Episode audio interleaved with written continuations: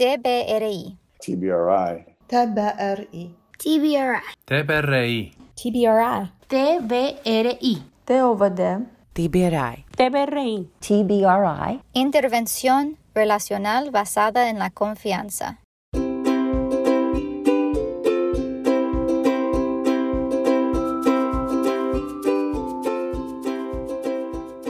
TBRI es una intervención basada en el apego e informada sobre el trauma que está diseñada para satisfacer las complejas necesidades de los niños vulnerables. TBRI utiliza principios de empoderamiento para abordar las necesidades físicas, principios de conexión para las necesidades de apego y principios de corrección para desarmar los comportamientos basados en el miedo. Mientras que TBRI está basado en años de apego, procesamiento sensorial e investigación en neurociencia, el corazón de TBRI es la conexión.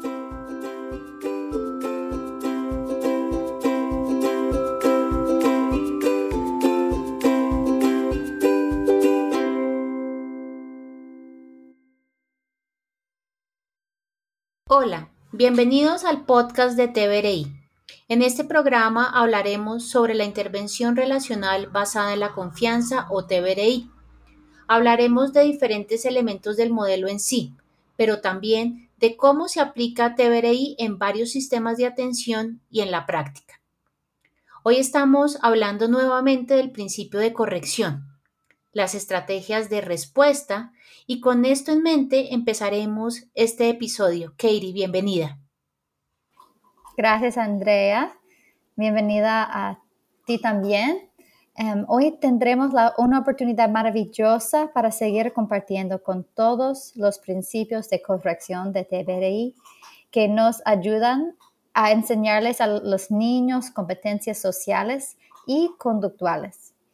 Es importante recordar que la meta subyacente de la corrección siempre debe ser mejorar la conexión entre los padres y el niño a través de las maneras en que ayudamos a los niños a sentirse seguros a medida que los orientamos durante sus peores comportamientos.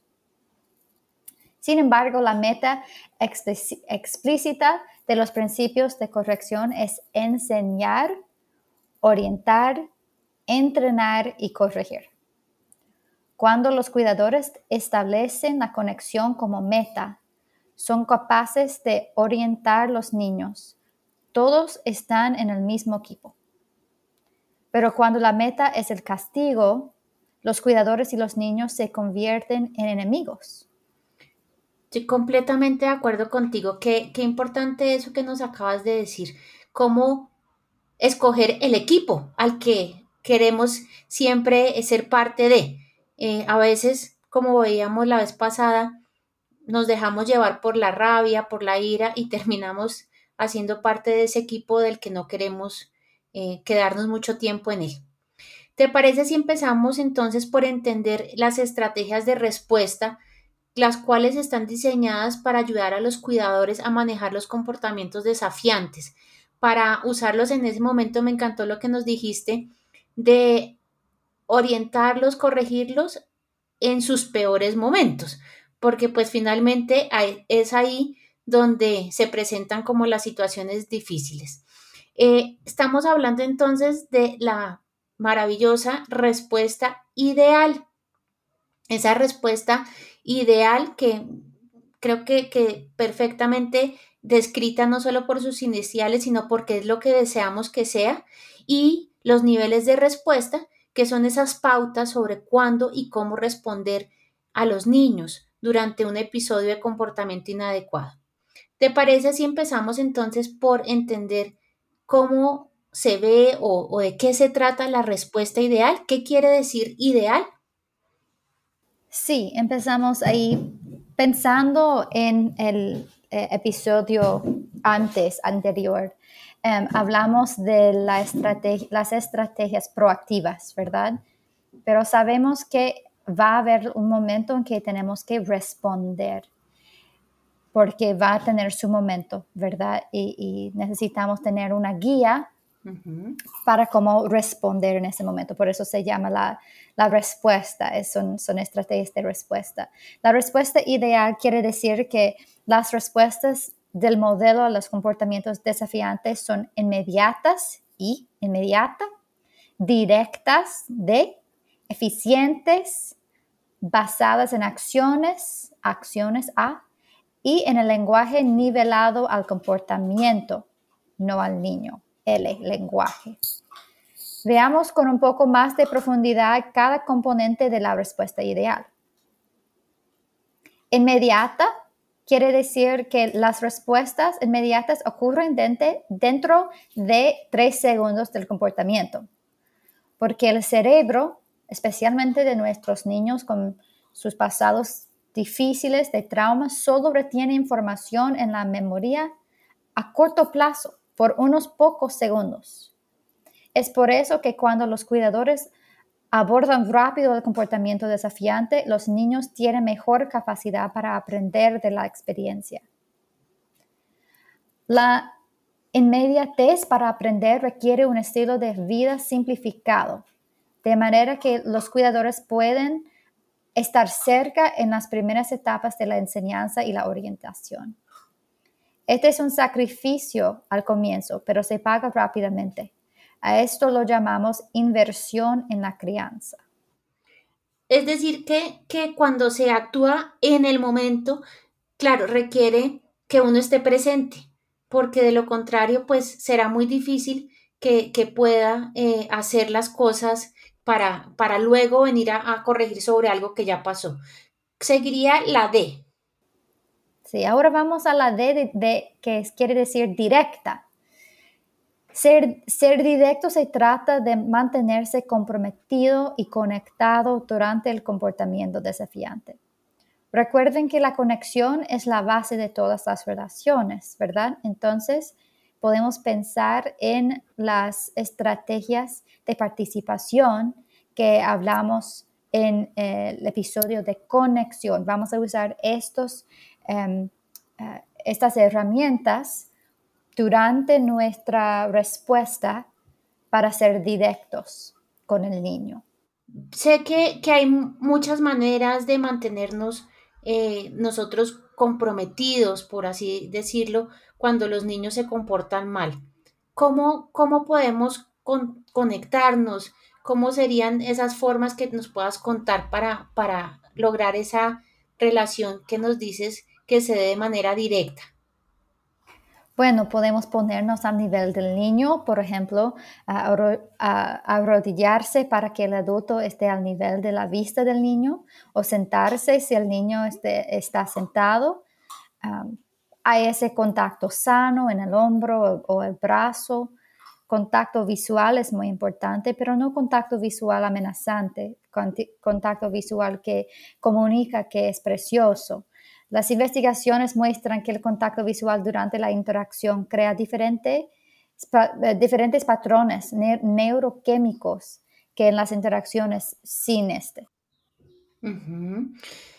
Pensemos entonces ahí todo lo que aprendimos en nuestro episodio en el que hablábamos de esas como estrategias que nos permiten la participación, involucrarnos en ese momento. Entonces, como tú nos los decías, partir del contacto visual, del contacto sano, eh, volver a, repasar y los invitamos si quieren escuchar nuevamente ese episodio.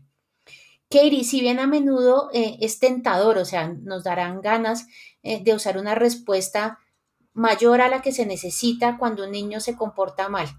Usar de pronto más estructura de la que se necesita en ese momento, de la que la situación requiere, puede llevar al niño esto a un ciclo peor de comportamiento. Deberíamos lograr entonces identificar el nivel de respuesta adecuado para cada situación particular, ayudarles a garantizar que esa respuesta que yo dé esté acorde con la intensidad de la situación. Eh, ¿Me ayudas ¿te acuerdas? Aquí hay una frase de la doctora Karen Purvis que a mí siempre me, encanta eh, traducirla, es un poco difícil, pero hace referencia a ella que pues realmente no podemos matar a un mosquito con una pistola em, que sería como para, para matar un, elefante. Sí. Pero creo que a veces eh, nos pasa, o sea, el comportamiento de pronto es mínimo, pero, pero nuestro nivel de frustración, de tolerancia ese día no es el mismo y, y nos parece que fue algo horrible lo que pasó y actuamos de pronto de esa manera.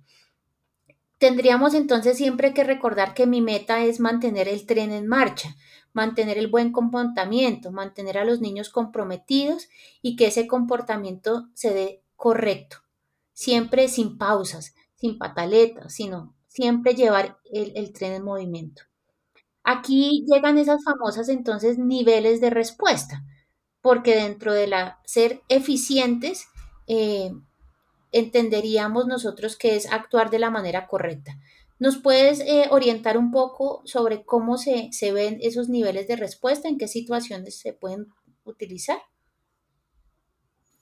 Sí, tenemos cuatro niveles de respuesta dentro de este componente de ser eficientes.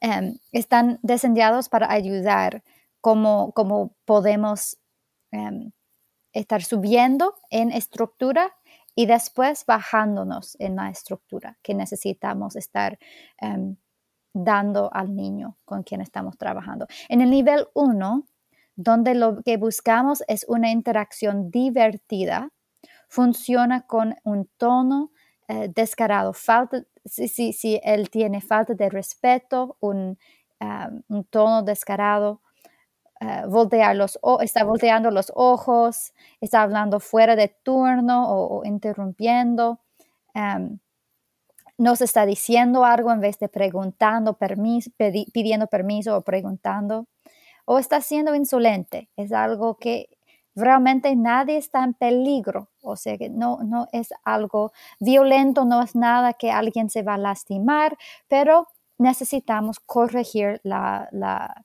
em, lo que él, o ella está haciendo. Entonces vamos a usar frases como, ¿quieres intentar eso de nuevo con respeto? O me estás preguntando, me estás diciendo. O mis oídos no pueden escuchar esas palabras, pero todo dicho en un tono alegre. Entonces mantenemos eh, la calma, eh, estamos un poco jugatón, eh, con ellos, interactuando en una manera divertida. porque podemos mostrar así que no estamos em, eh, amenazados, estamos en control de nosotros mismos y, entonces muchas veces podemos cambiar la situación, cambiar el comportamiento con un tono alegre, así, con una, em, algo dicho como em, muy, eh, muy jugatón. Sí, seguramente estas serán las mayorías de, las situaciones, pero sabemos que puede que no se solucione ahí. Puede que la volteada de ojos eh, después venga acompañada de eh, un tono de voz alto o de tirar las cosas. ¿Qué pasa si esto no funciona? Llegamos de pronto a una situación un poquito más compleja. Sí, pasamos al nivel 2 que es la interacción estructurada. estructurada. Es una palabra que nunca puedo decir. Interacción estructurada. Sí. Muy bien. El niño está ligeramente agitado, ¿verdad? Estamos en un momento que necesita más estructura. Vamos a usar nuestras opciones vamos a recordar que siempre deben ser buenas, dos opciones buenas. No es una opción mala, una opción buena, son dos opciones buenas. Vamos a dar la oportunidad de pedir un acuerdo o, una negociación para decir, pedir lo que él o ella necesita o quiere. Y vamos a dar la oportunidad para una repetición, intentar de nuevo um, del principio. Y siempre nuestra meta es regresar al nivel 1, el nivel de interacción divertida. O sea, es como, como lograr como adulto estar a cargo y tratar de sacarlo de esa situación en la que se está dejando llevar es por el impulso, por la situación y siempre tratarlo de traerlo rápido al nivel de calma, de interacción, digamos, eh, divertida, donde yo le vuelvo a decir con ese tono alegre, no, no, no, no, no, así no, con respeto. Pero quiero seguir siendo de pronto cansona y, decirte que no se solucionó la situación. y realmente en este momento eh, el niño sigue comportándose mal. El niño, estoy cansada, eh, trato de hacer lo que tú me dices, pero no, la situación se puso más difícil y entonces pasamos al nivel 3.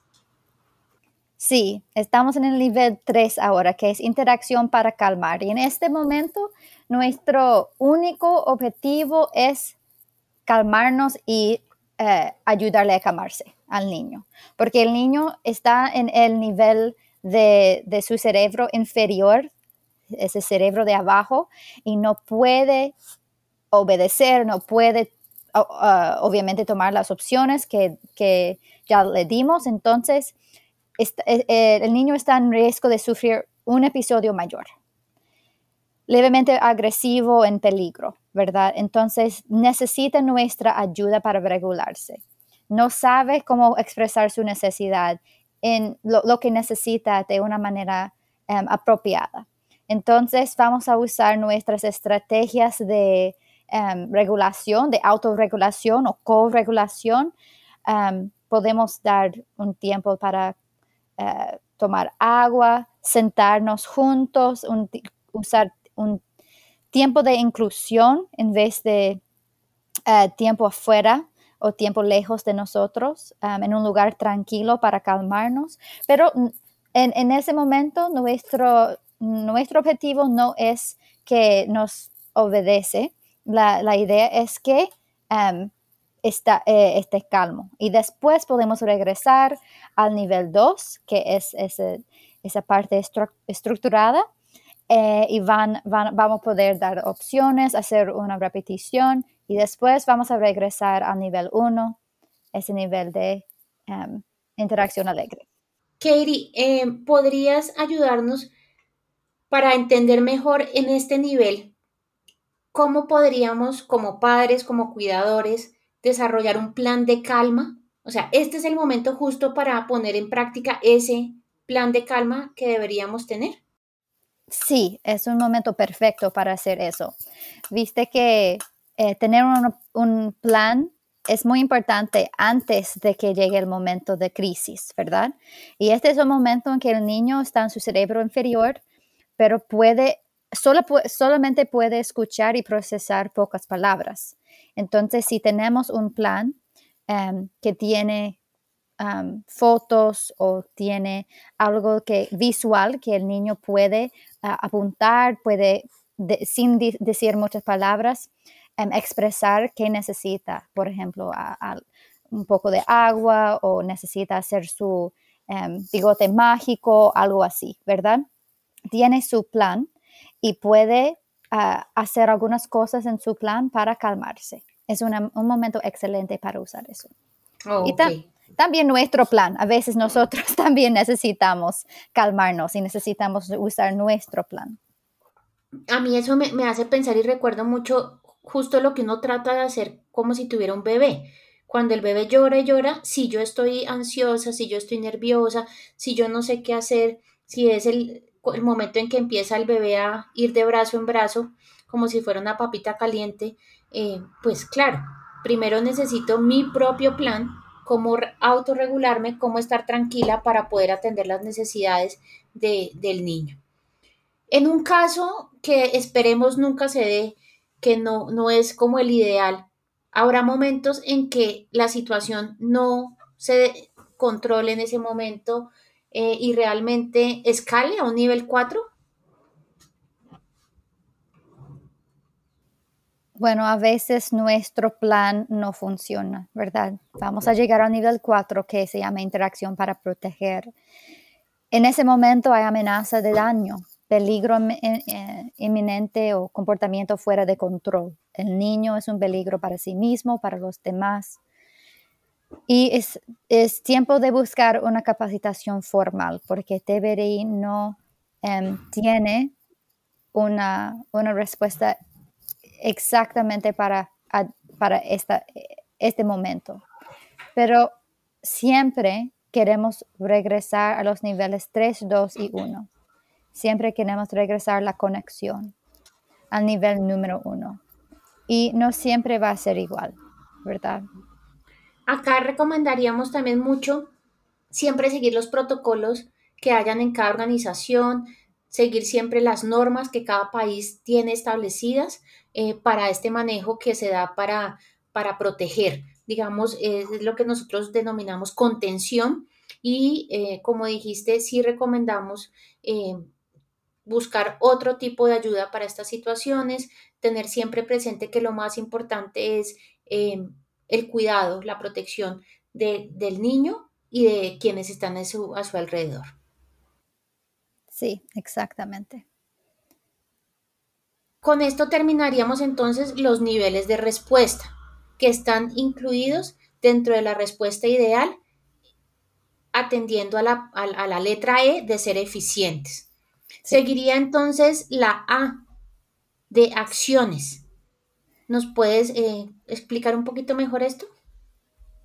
Sí, cuando decimos basadas en acciones, queremos decir que eh, el aprendizaje activo, las investigaciones muestran que el, aprendizaje activo y experimental crea nuevas conexiones en el cerebro.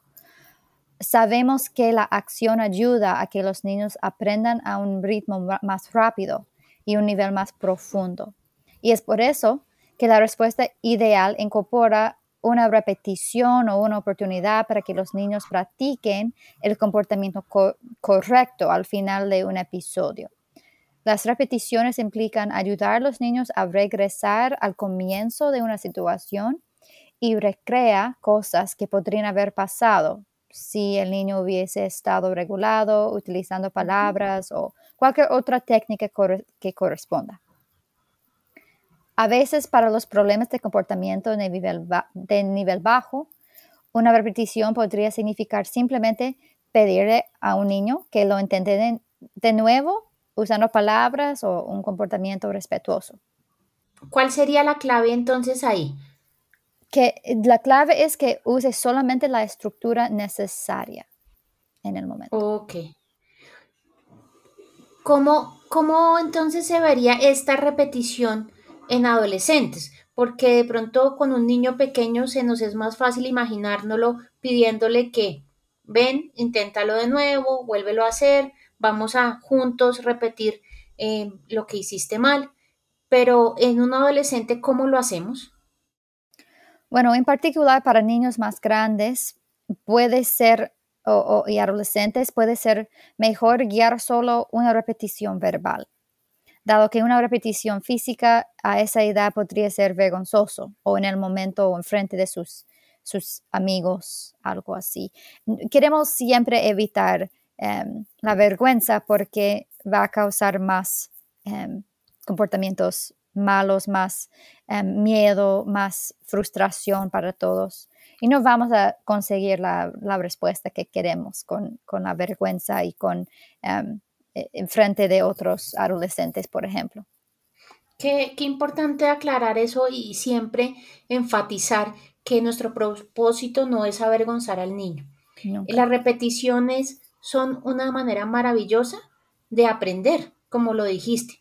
Eh, inmediata, en el momento en que sucede, vamos a volverlo a hacer. Hagámoslo esta vez con respeto, hagámoslo juntos. Eh, qué, qué, lindo todo esto, Katie, porque yo sí creo que son herramientas sencillas y, nos van dando como esa luz, ese camino de cómo poder corregir. Ya vamos entonces llegando a nuestra última letra, la L del lenguaje nivelado al comportamiento.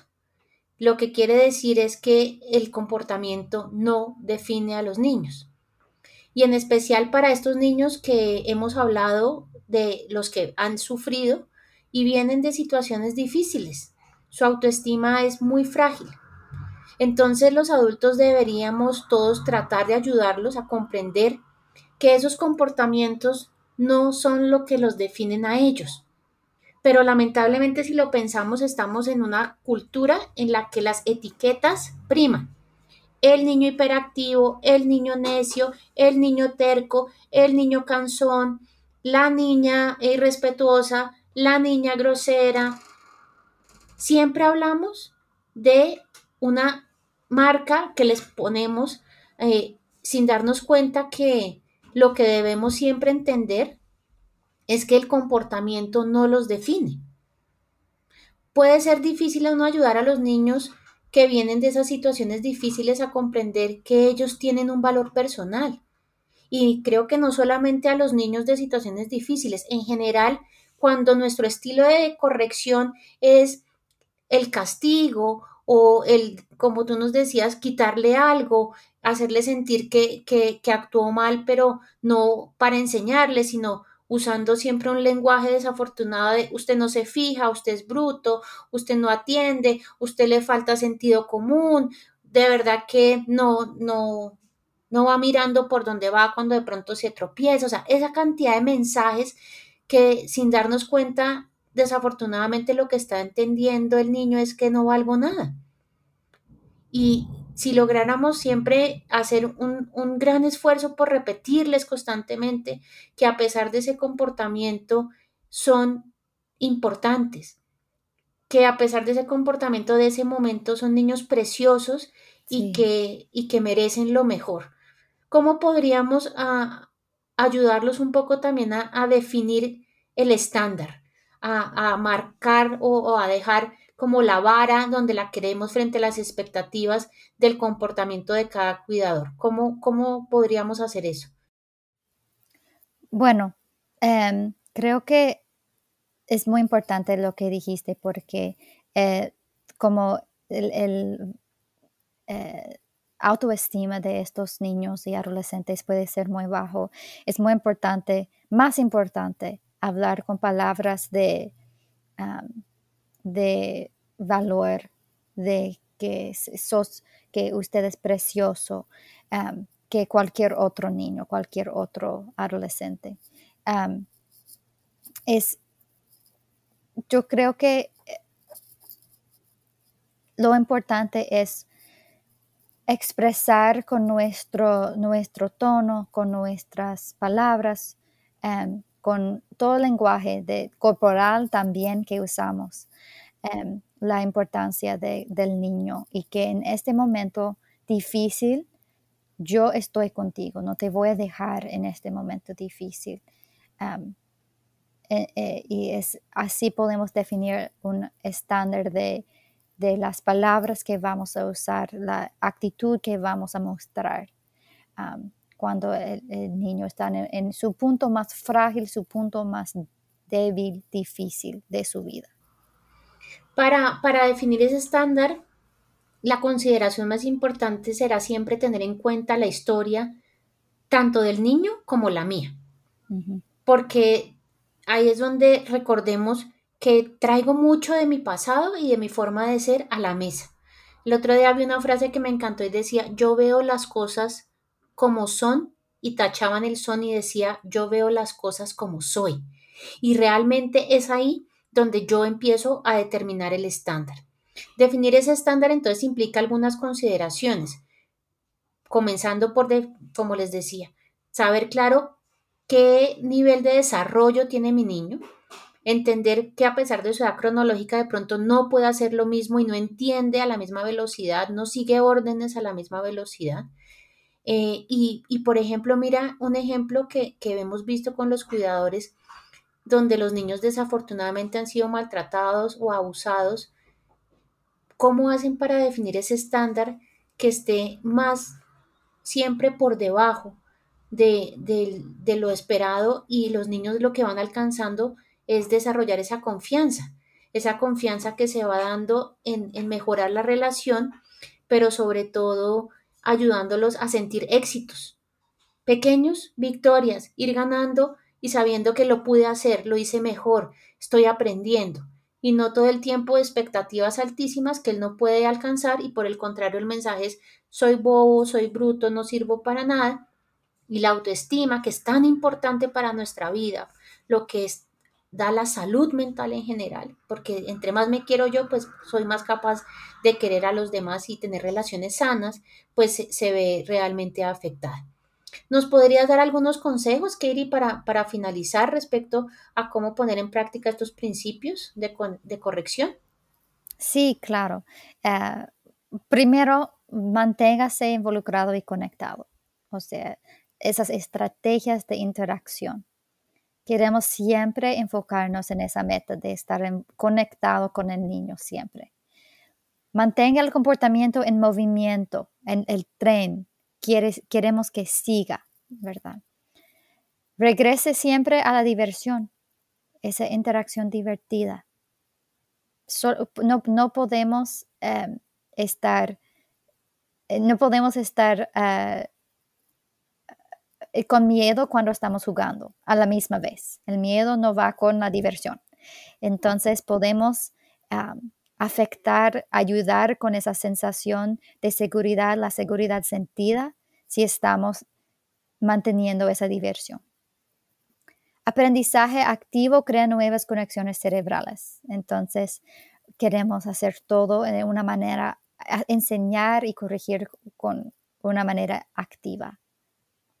Con las repeticiones, empezando la acción del principio otra vez para crear nuevas, em, eh, nuevas, nuevos caminos en el cerebro para que pueda seguirlo.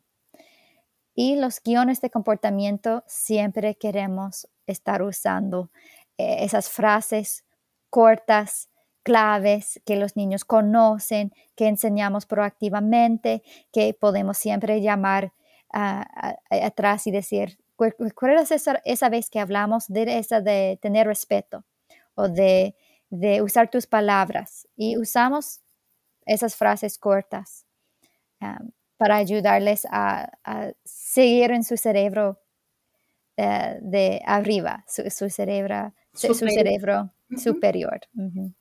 Pues Katie, muchas gracias. Yo sé que con mucha práctica, esto repetimos, eh, y además esperamos que no sea sencillo, porque no tendría lógica decirles que esto es súper fácil y eh, animarlos a hacer repeticiones para que sus hijos aprendan.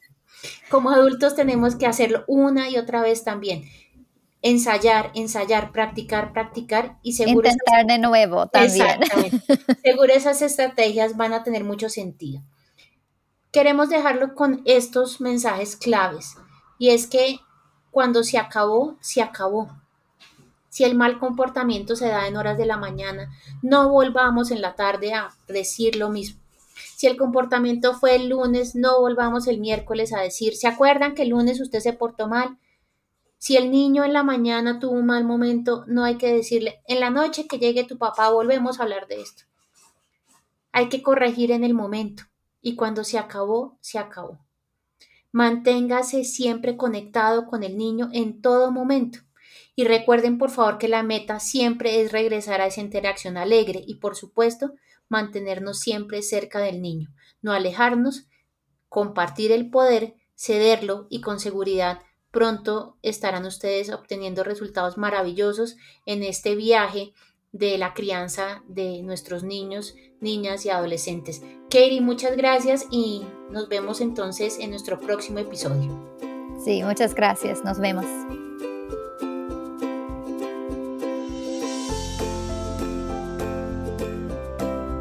El podcast de TBRI es producido por el Instituto de Desarrollo Infantil Karin Purvis en TCU. Para obtener más información sobre TBRI y los recursos mencionados en este episodio, visita la página de notas de este podcast